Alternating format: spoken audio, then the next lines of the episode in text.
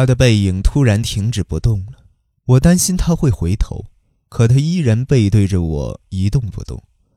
如果脚步声跟着停下，会显得很可疑，我便继续前行。当我走到离他只隔几步的时候，他重新迈步上坡，爬了一小会儿。我为了和他拉开距离而停下脚步，可他再次驻足。我慌忙地开始迈步，他也继续行走，简直就像在呼应我的脚步一样。下一秒钟，我的脚就像结冰似的彻底停下了，而他果然也站定了。这个女人已经意识到我在跟踪她了，不，不仅仅是意识到了，她是在故意让我跟踪她，她甚至在帮着我完成跟踪。在品川站地铁即将发车的时候。他匆忙下车，正是因为知道我会赶不上，才亲自为我创造了跟踪的机会。不只是品川站，第二天我打不到出租车的时候，他也是立刻停车，跑进了电话亭。他当时的目的并非打电话，应该是为我拦出租车争取时间吧？这不就是为了方便我跟踪而全面配合吗？为了试探他的想法。我在坡道中超过了他，抢先到达坡顶，在公园的一角抽烟，等他爬上来。他却若无其事地从我面前经过。我故意把带着火星的香烟头丢到他脚下，他的脚步流露出惊慌，却并未回头看我，仍然保持侧脸对我，神态自若地走进公园。看来没有错，他把下巴抵在石栏杆上，俯览港口的全景。乍看之下，港口就好像通往天空的门廊，大海则像一整块铅板一样反射出暗淡的辉光。大约十五分钟后，他走出公园，前往驻日外国人墓地。之后，他沿着墓地另一边的坡道朝市中心缓缓下山。狭小的坡道在大白天也显得昏暗。我故意弄出更响的脚步声。他也随着我脚步的节奏，步子踩得更响亮了。他的脚步确确实实是在回应着我的每一步，主动渴望着我的跟踪。星期六，他去了新宿的百货商店，他一层接一层地逛了个够，最后在顶层进入下楼的电梯。我也在顾客中跟进去了。到达一楼后，他也不急着离开电梯箱。而是随着再次上升到达顶层，接着再次下降，结果总共升降了四个来回，期间也有其他顾客进出。但在这间密室之中，除了电梯服务员外，我们俩有了独处的瞬间。可他彻底对我熟视无睹，配合他的演出，我也故意装作不知真相。跳过星期天，次周的星期一，他又一次去了同一家百货商店。与前天一样玩升降电梯，到了第六个回合，从顶层往下降的时候，他转向我问道：“上次那副耳环后来去哪儿了？”他拿出打火机，给我嘴里衔的香烟点上了火。我们坐在屋顶游乐园一角的长椅上，这里明明没几个顾客，却傻乎乎地放着吵闹劲爆的歌曲。他知道我的姓名。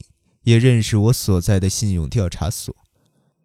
他说，自我开始跟踪的第一天晚上，就在卧室里发现了从丈夫的上衣里滑落的名片和便盏，便盏上写着我当天傍晚在电话中报告的内容，是丈夫亲笔仔细记录的。那你为什么还要由着我跟踪呢？你在找谁呢？找我的出轨对象吗？找那个让我神魂颠倒的男人？土屋沙狮子露出一副共犯似的微笑，问道：“一阵风吹过，他的长发扫过我的面颊。我点点头。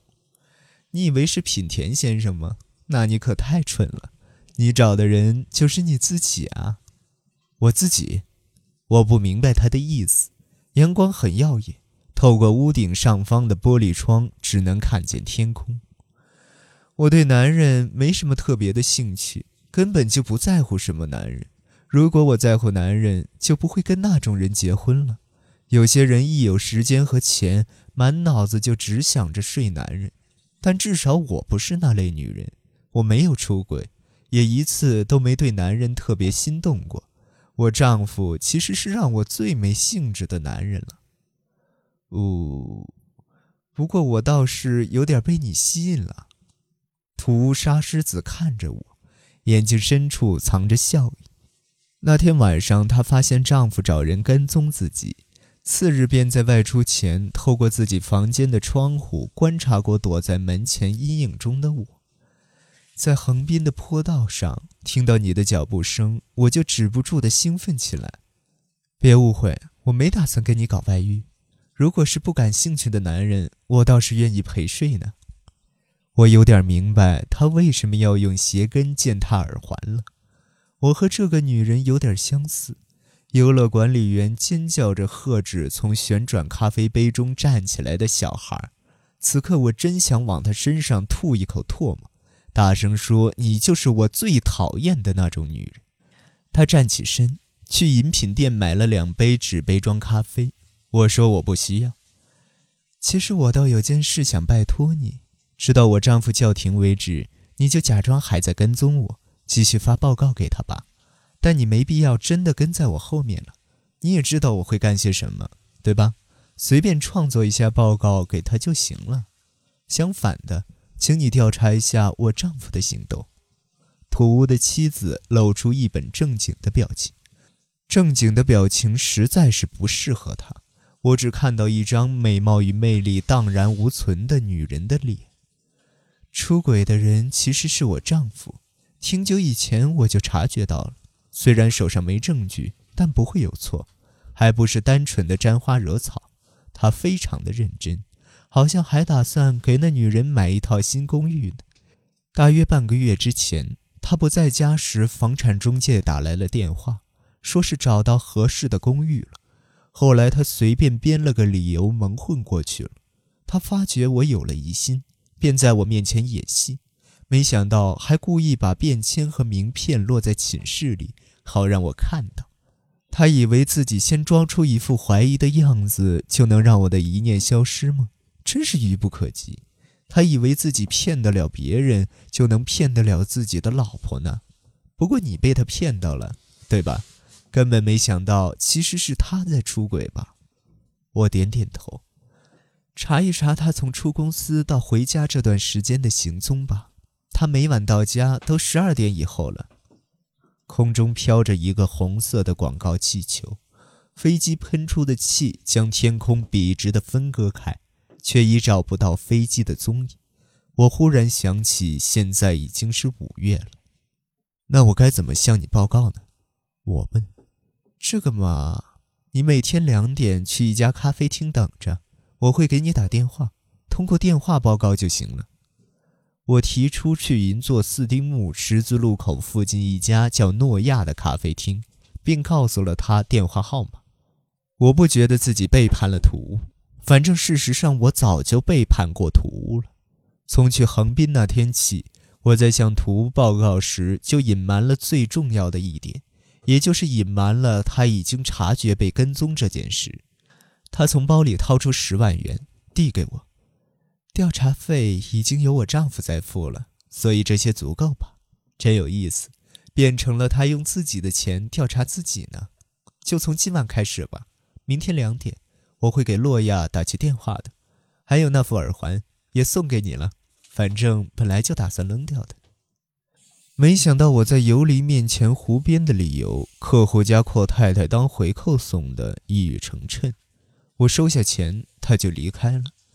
两杯咖啡都一口没沾的留在了长椅上，我一把抓起，把它们扔到了恼人的旋转咖啡杯机器上。我心想，得给尤里打个电话。告诉他今晚不去了，可刚提起听筒，又换了主意。也没必要通知他呀，他又不是随时等着我，我们只是那种关系而已。我下到二楼，用刚收的十万元买了套新西服。两小时后给土屋打去电话，胡说八道了一通。